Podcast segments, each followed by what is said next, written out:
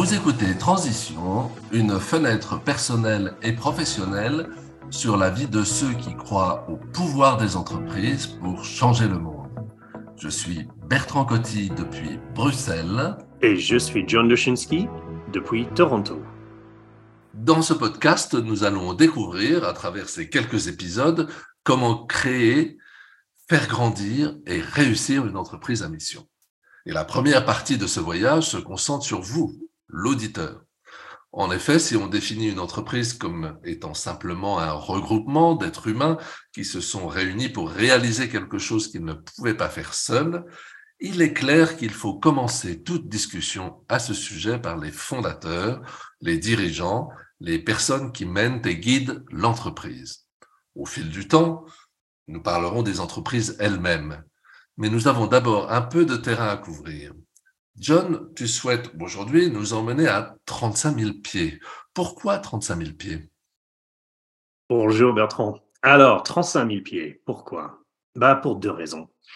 Premièrement, parce que en tant que quelqu'un qui euh, passe une grande partie de sa vie dans l'avion, je trouve que c'est un endroit merveilleux, un des rares qui reste au monde où on peut réfléchir tranquillement, où on peut être seul avec ses pensées, euh, sauf si la personne à côté de soi a envie de discuter, de bavarder pendant des heures. Mais voilà, donc euh, pour moi, 35 000 pieds, ça représente cette espèce d'espace où on est libre de réfléchir, euh, de se donner le temps de réfléchir à des choses qui peut-être feront pas ou font pas partie de notre quotidien.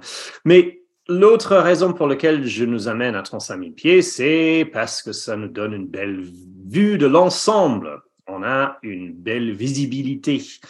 Euh, de, de, ce point de vue, de tout ce qui se passe dans nos vies. Et, euh, et en fait, il y a une troisième raison. C'est parce que quand on est à 35 000 pieds, on est plus souvent que pas, on est dans un avion. Et euh, dans un avion, il y a un truc qui s'appelle un pilote automatique. Et euh, le pilote automatique, c'est euh, toute une machinerie complexe qui fait en sorte que l'avion part dans le sens qu'on a envie euh, que l'avion va et, arrive euh, des fois plus, plus souvent que pas souvent, mais au bon endroit et au bon port. C'est, un outil qui permet au, au euh, pilote de pouvoir euh, faire autre chose que piloter manuellement l'avion.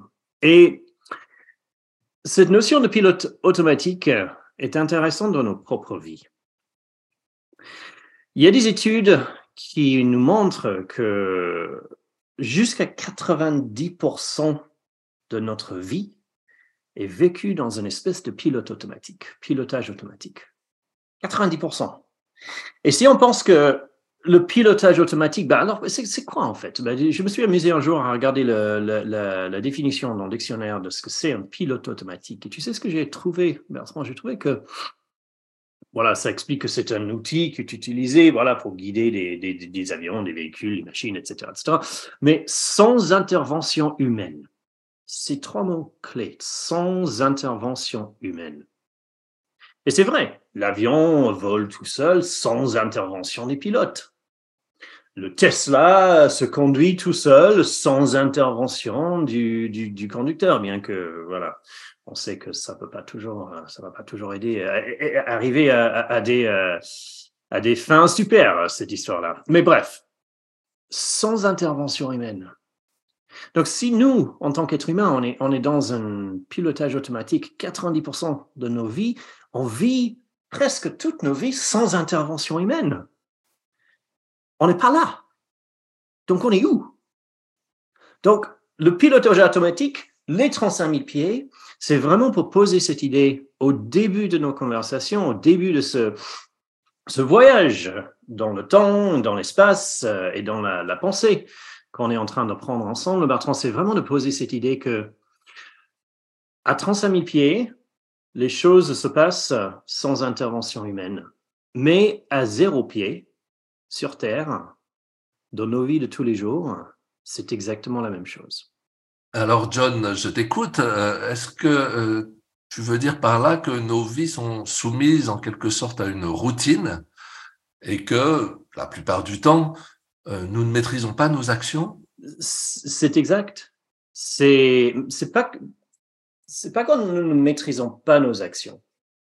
Parce que de la même manière que l'avion vole, les pilotes sont toujours, il y a un élément de maîtrise des actions parce que les pilotes s'appuient sur euh, un tas d'algorithmes euh, et, un système derrière qui permet de, garder cette maîtrise. Si, si on n'avait pas la maîtrise de nos actions, tu vois Bertrand, je, je, pense à quelque chose que je pense que tous nos auditeurs vont, avoir eu l'expérience, c'est cette idée que voilà, on monte dans une bagnole et on, conduit et on, sort de la voiture à la fin, on se dit, je me souviens très très peu de choses de ce voyage-là. Euh, moi, ça, m'arrive souvent. J'imagine que c'est le cas pour, euh, pour la plupart de nos auditeurs aussi.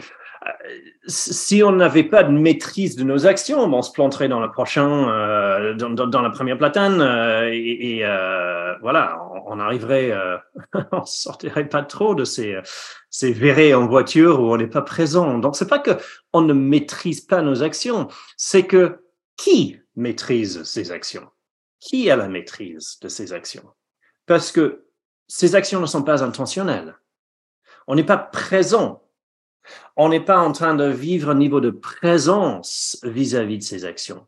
Ce sont les actions qui se déroulent automatiquement, comme une espèce de réflexe, justement comme on dit, en pilotage automatique. Et soyons très clairs, ça, peut, être une, euh, une bonne chose. Si on monte dans un avion et l'avion a pour destination New York, et on monte dans l'avion parce qu'on a envie d'aller à New York et l'avion va à Minsk parce que le pilotage automatique n'a pas été enclenché, les pilotes ne faisaient pas attention, ils n'étaient pas intentionnels, ben voilà, on a un problème. Donc, c'est pas pour dire que le pilotage automatique dans nos vies n'a pas d'utilité.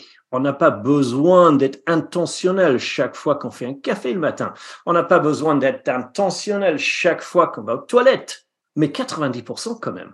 Ça veut dire que la plupart de nos relations, la plupart de nos interactions humaines, la plupart de nos, même nos vies professionnelles, sont vécues dans cette espèce de pilotage automatique. Et là, cette manque d'intentionnalité crée des effets et crée des impacts dans nos vies. Euh, alors, alors, John, euh, est-ce que pour toi, euh, cette notion d'intentionnalité, pour rester dans la métaphore, elle correspond à l'idée au fond de reprendre le manche là où la plupart du temps, si, je t'écoute et si je comprends bien, nous, nous faisons les choses de façon finalement comme le pilotage automatique, de façon automatique justement. Bah oui.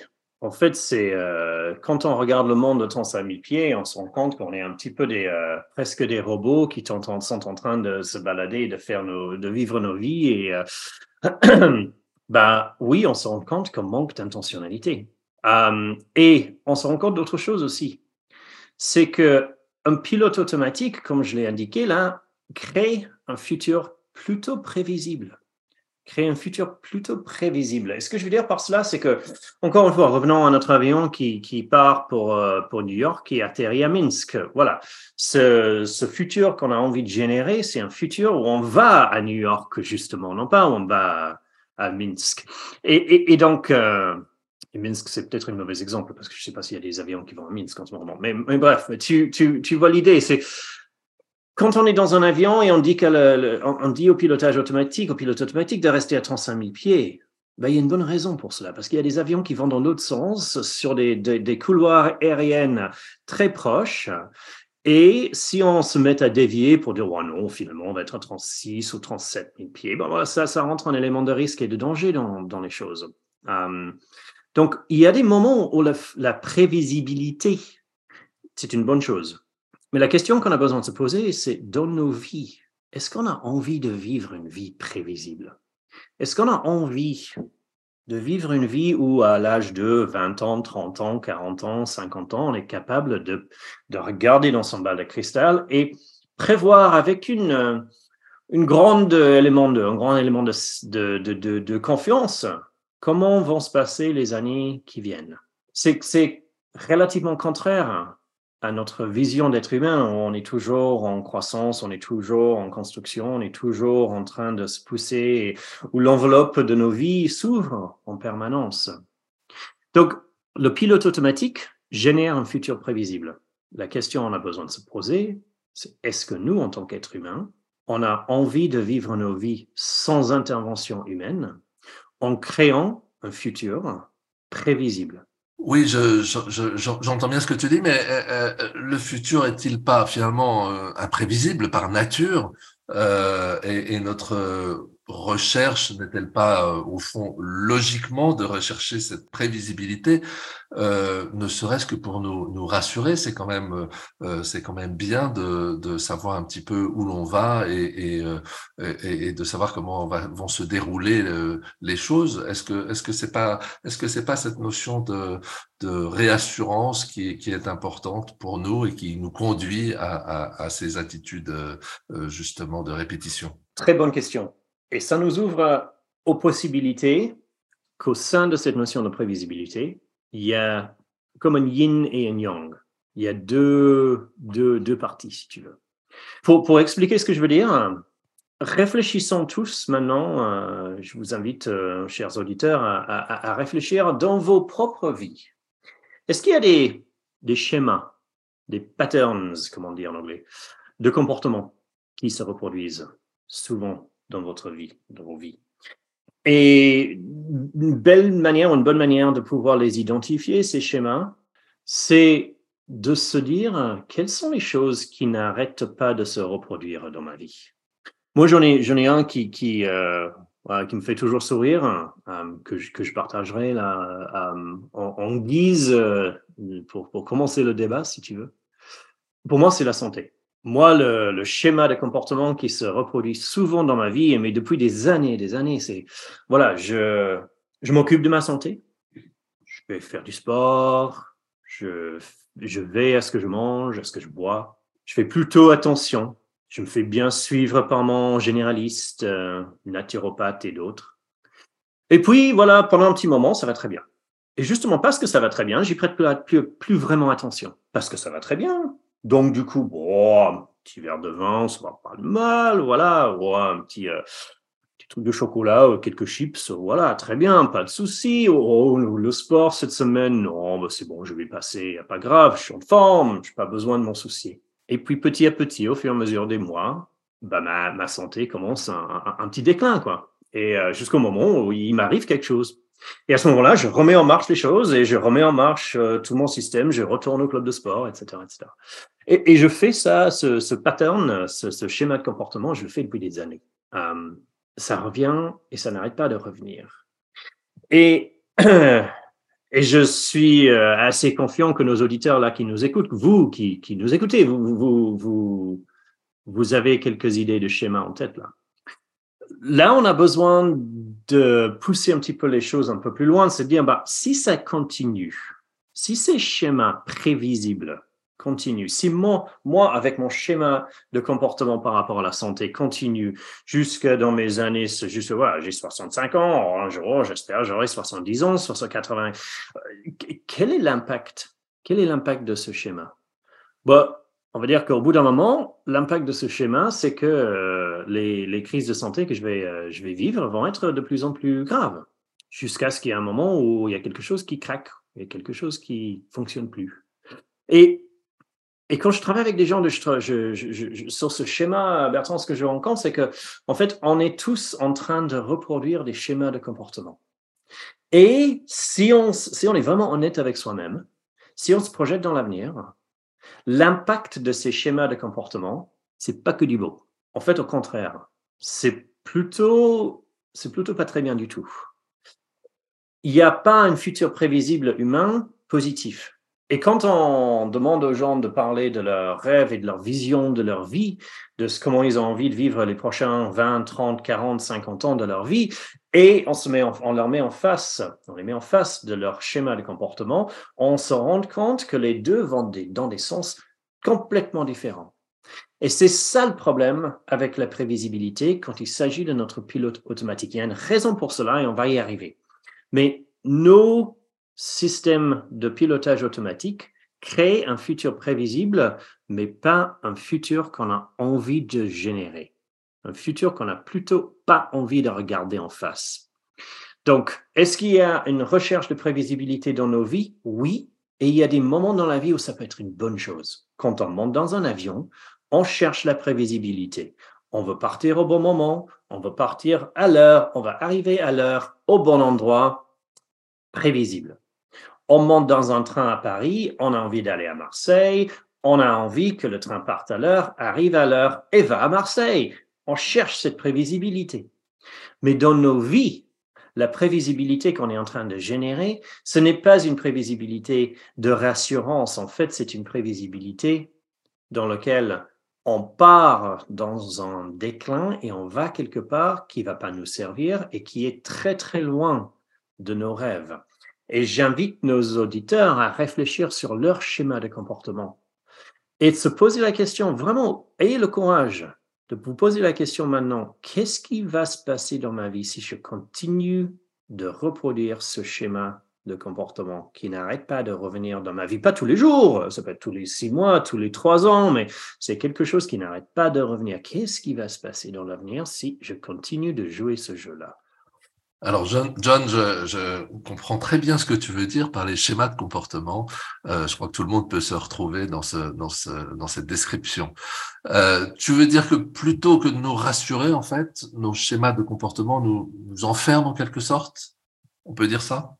On peut dire ça. On peut dire ça. Ces schémas de comportement nous enferment dans un futur prévisible qui n'est pas du tout beau, qui n'est pas du tout le futur qu'on a envie de générer. Et donc, il s'agit de comprendre pourquoi ce, système de sans intervention humaine, ce système de pilotage automatique, nous amène vers un futur prévisible qui est un futur, franchement, euh, qu'on a envie de générer. OK, alors, une fois qu'on a dit ça, euh, comment sortir de, cet euh, enfermement et générer un véritable changement dans nos vies? Parce que c'est ça qu'on ça qu'on va chercher maintenant. Alors, pour savoir comment générer un changement, parce qu'il y a, il y a, il y a changement possible, hein, soyons très clairs, on n'est pas là pour dire on est tous foutus. Voilà, transition, c'est une émission à un épisode parce que voilà, après 20 minutes, on se rend compte qu'on est tous foutus. Voilà, on a tout ce que, voilà, on se retrouve tous au bistrot et on va passer nos vies là. Non, au contraire, il y a un autre, il y a un autre chemin. On n'est pas, on n'est pas bloqué dans le chemin du futur prévisible. Mais pour y arriver, il faut comprendre un petit peu les mécaniques de notre pilote automatique. Alors, revenons à nos avions pour un instant. On est dans un avion, le pilote enclenche le pilote, pilotage automatique, le système. Qu'est-ce qui se passe? Ben, Ce qui se passe, c'est un système d'exploitation très complexe se met en marche pilote indique que voilà, on va voler à 35 000 pieds, en direction de je sais pas où, et euh, à, je sais pas, 800 km à l'heure. Il programme tout ça dans le, dans le pilote automatique, il l'enclenche, et ensuite, qu'est-ce qui se passe? Bah, Je sais pas si jamais, euh, Bertrand, tu as eu l'occasion de, voyager dans un avion à côté de l'aile. Si tu regardes l'aile, même en croisière, on se rend compte que l'aile est en train de bouger. Il y a des, des, micro-ajustements, des ailerons, etc., etc., en permanence. Parce que le, système d'exploitation de cet avion, qui est derrière le pilote automatique, est en train de faire des micro-ajustements en permanence parce que l'environnement dans lequel évolue l'avion est en train d'évoluer, est en train de changer en permanence. Donc, il y a un système d'exploitation très complexe qui tourne avec des algorithmes, etc., etc., pour faire en sorte que le désir exprimé par le pilote soit réalisé. C'est le désir de 35 000 pieds, 800 km heure, on va à New York et pas à Minsk. Bon, très bien. Continuons avec cette, euh, cette analogie, euh, métaphore si on veut, c'est euh, nous, notre propre système, notre propre pilote automatique a lui aussi derrière lui un système d'exploitation si, on n'avait pas de système d'exploitation, bah, derrière le pilote automatique, bah, chaque fois qu'on montrait dans une voiture et on ne savait pas où on allait, bah, on irait effectivement dans, euh, droit, euh, droit dans la fossée. Ou, si on se mettait à faire un café en pilote automatique euh, sans avoir ce système d'exploitation derrière, on ferait, on ferait pas de café, on ferait un très mauvais café, on foutrait le bordel dans la cuisine. Quoi. Donc, il y a clairement un système d'exploitation derrière notre pilote automatique. La question qui se pose, c'est quand je monte dans un Airbus et le pilote enclenche le pilote automatique euh, et ce système d'exploitation se met en place, se met en marche, j'ai quelques idées sur qui a programmé ce système d'exploitation. c'est l'ingénieur d'Airbus ou les gens qui, notre boîte qui, qui, fabrique ce, genre de mécanique. Voilà. Quelqu'un qui est plutôt euh, sans doute très doué. Il y a, plusieurs systèmes de vérification que que le, pilotage automatique va, pardon, le système d'exploitation va pas, euh, va, va, pas foutre l'avion direct dans une montagne. Et, voilà, hein, ce sont les experts là-dedans. Mais la question, c'est, OK, si on sait qui a programmé le système d'exploitation de mon avion, qui a programmé mon système d'exploitation? Oui, alors John, ça c'est la, la, bonne question en effet. Euh, et, quelles sont les clés de notre programmation personnelle? Et est-ce qu'on peut savoir, est-ce qu'on peut dire comment ça marche pour nous? Bah, En effet, on peut. Et c'est grâce, à, c'est grâce aux neurosciences. Euh, et c'est grâce au travail euh, dans les dernières 5 ou 10 ans qui, nous permettent aujourd'hui de comprendre un petit peu les, les étapes de développement du cerveau. Euh, en gros, et, je schématise Bertrand parce que je ne suis pas scientifique et je ne prétends pas l'être. Euh, donc, je sais qu'il va avoir des auditeurs euh, qui nous écoutent, qu'ils sont, et je m'en excuse par avance euh, avec humilité. Je, je, dois avouer que les, les, les éléments les, les, plus fins de cette, ce, ce, travail neuroscientifique me dépassent largement, mais je, je, me sens quand même capable d'en tirer quelques conclusions et, et de les appliquer. Donc voilà. Euh, bémol fermé. Mais euh, ce qu'on apprend à travers les travaux, euh, les travaux de, de, de, de c'est qu'en fait, à l'âge de entre 18 mois et 24 mois globalement, l'enfant se rend compte que il existe en tant qu'être indépendant, indépendant de ses parents, notamment indépendant de sa mère.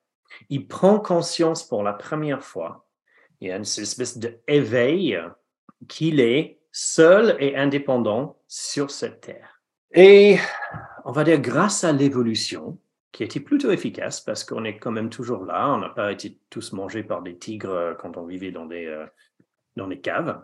Euh, avec cet éveil vient aussi l'idée que bah, si je suis seul, et si je suis donc entièrement dépendant de ces gens qui sont plutôt des grands, et euh, je ne les comprends pas très bien. Ils parlent une langue que je ne maîtrise pas encore. Euh, et bien sûr, je, je, je, je mets, je, mets la, la, la, réflexion de l'adulte dans, dans, dans, le pot d'un bébé, ce qui, ce qui est euh, rigolo, ne serait-ce que ça. Mais c'est pour montrer que le cerveau, il est programmé pour, à ce moment-là, chercher à comprendre le monde. C'est pour ça que voilà, les premières années euh, d'une vie d'un enfant sont très très importantes parce que pendant cette période, l'enfant est en train d'interpréter le monde. Mais la raison pour laquelle l'enfant est en train d'interpréter le monde, c'est parce que l'enfant a besoin de sécurité. L'enfant cherche à tout prix à comprendre ce qui est en train de se passer autour de lui pour rester safe, pour rester en sécurité. Parce que lui, il a besoin qu'on le nourrit tous les jours. On a besoin qu'on lui donne un endroit chaud. On a besoin qu'on lui donne des vêtements. On a besoin qu'on lui donne l'amour. Et, et, et il est entièrement dépendant des autres pour cela. Et donc, pendant cette période charnière dans nos vies, on est en train d'essayer de comprendre ce qui est en train de se passer autour de nous. Et qu'est-ce qui se passe? Bah, Je schématise encore avec hum, toute humilité. Mais on se rend compte que voilà, bah tiens, papa a dit quelque chose à maman. Je n'ai pas trop bien compris ce que c'était, mais je sais que maman, euh, bah, elle est partie en claquant la porte. Elle est revenue que quelques heures plus tard, et pendant cette période-là, ah, maman, elle n'était pas là. Bon, donc j'enregistre que faire ce type d'action produit une absence de sécurité. Et l'enfant l'encode dans son système d'exploitation, dans votre système d'exploitation. Et ce type d'exercice est en train de se passer des dizaines, des centaines, des milliers de fois par jour pendant les premières années de l'enfant.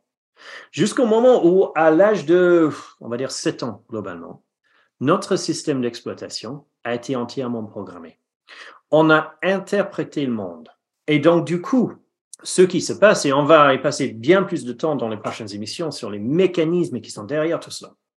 Mais ce qui se passe, encore vu de 35 000 pieds, c'est que on rentre, en vit, pardon, on vit une stimulation sensorielle quelconque. On entend quelque chose, on voit quelque chose, on sent, on renifle quelque chose, on touche quelque chose. On a une entrée de données à travers nos sens dans le corps et on a un système d'exploitation qui est en veille permanente, qui veille pour identifier ces inputs qui pourraient, selon la programmation du système, qui pourraient représenter une menace, qui pourraient mettre en danger sa sécurité.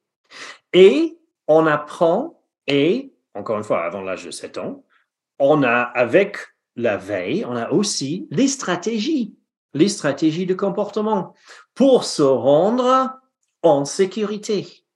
Quand papa dit quelque chose à maman et maman part en claquant la porte, ben on se rend compte que voilà, il faut pas dire ce genre de choses. Donc, si on se rend compte, on veille et oh, il y a ce genre de choses qui est dit par quelqu'un, boum, le système d'exploitation dit oh, risque d'abandonnement, risque d'abandon. Et avec ça, on a une stratégie qu'on a appris pour se préserver de cela. Et ces stratégies-là qu'on a appris en tant que gamin, en vivant et en, regardant et en essayant d'interpréter le monde, ce monde super complexe, en essayant de l'interpréter à travers les yeux d'un gamin, bah, ces stratégies de comportement sont les stratégies de comportement qui font, qui se mettent en marche dans notre pilotage automatique. Et c'est pour ça, je dis que on vit 90% de nos vies en pilotage automatique, mais en fait, on vit 90% de nos vies sans intervention humaine et avec un gamin de 5 ans aux manettes. Mais alors, John, euh, ce développement de l'enfant euh, permet-il quand même d'évoluer dans le temps ou, euh, en fait sommes-nous condamnés à rester en quelque sorte les prisonniers de ce paramétrage initial? Bah, comme très bonne question et comme tout, tout dans la vie, je vais dire, Bertrand, la, première, euh, la première euh, étape pour faire euh, changer, pour, pour faire évoluer les choses, c'est se rendre compte de ce qui est, de la réalité, de ce, qui est.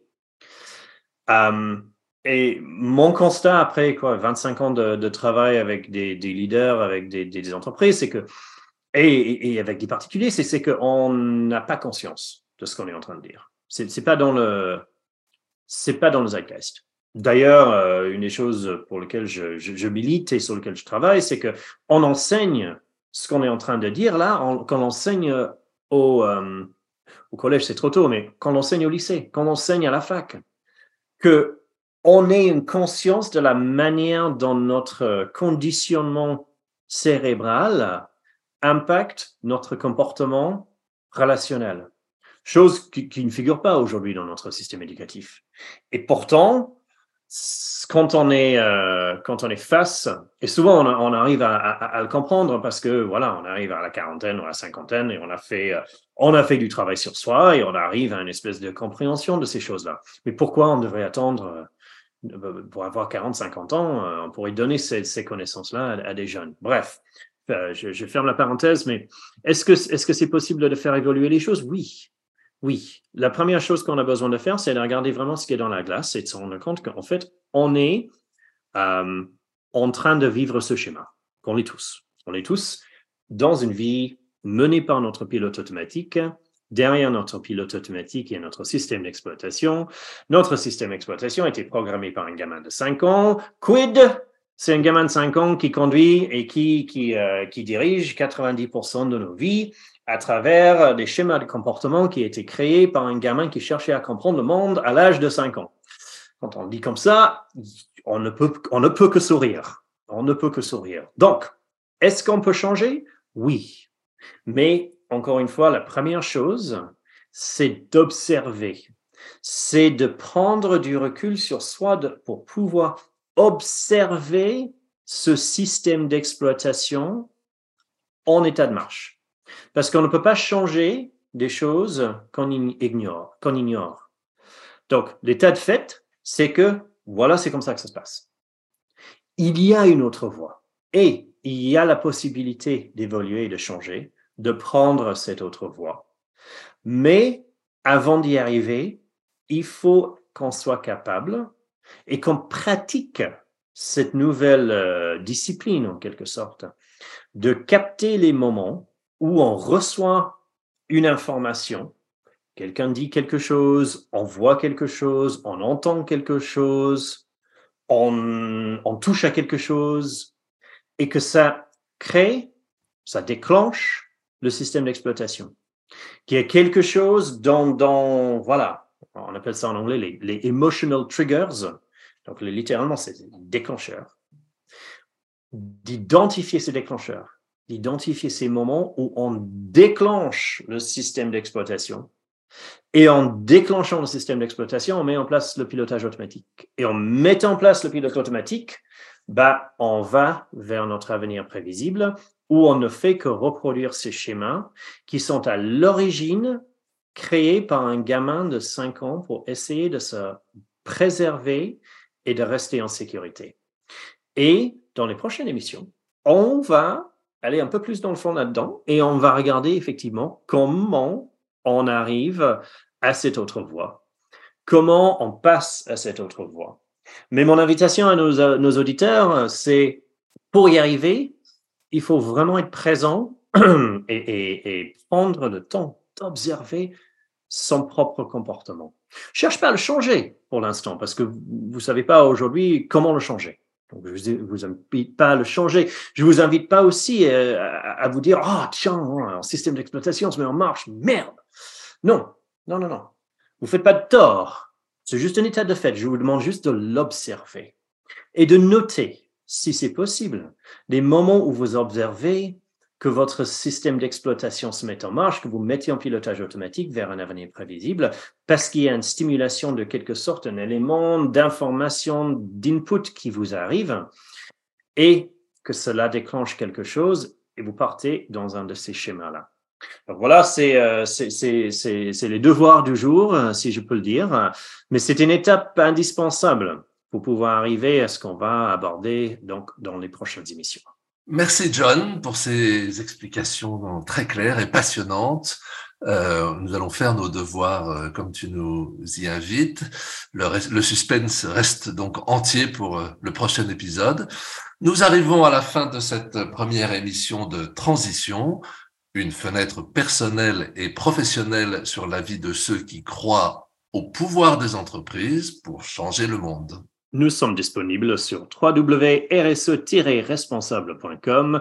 Donc, téléchargez, s'il vous plaît, et partagez ce podcast à votre gré. Et comme euh, Bertrand vient de l'indiquer dans notre prochain épisode, nous allons regarder ensemble comment se sortir d'une vie en pilotage automatique. Vous allez découvrir votre propre système d'exploitation et rencontrerez votre chemin de valeur le plus élevé. Et oui, rien que ça.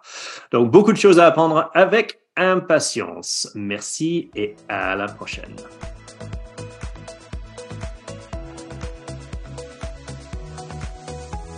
Transition a été présenté par Bertrand Coty et John Lechinski. Pour plus d'informations et pour télécharger cet épisode et tous les épisodes de Transition, visitez www.rse-responsable.com.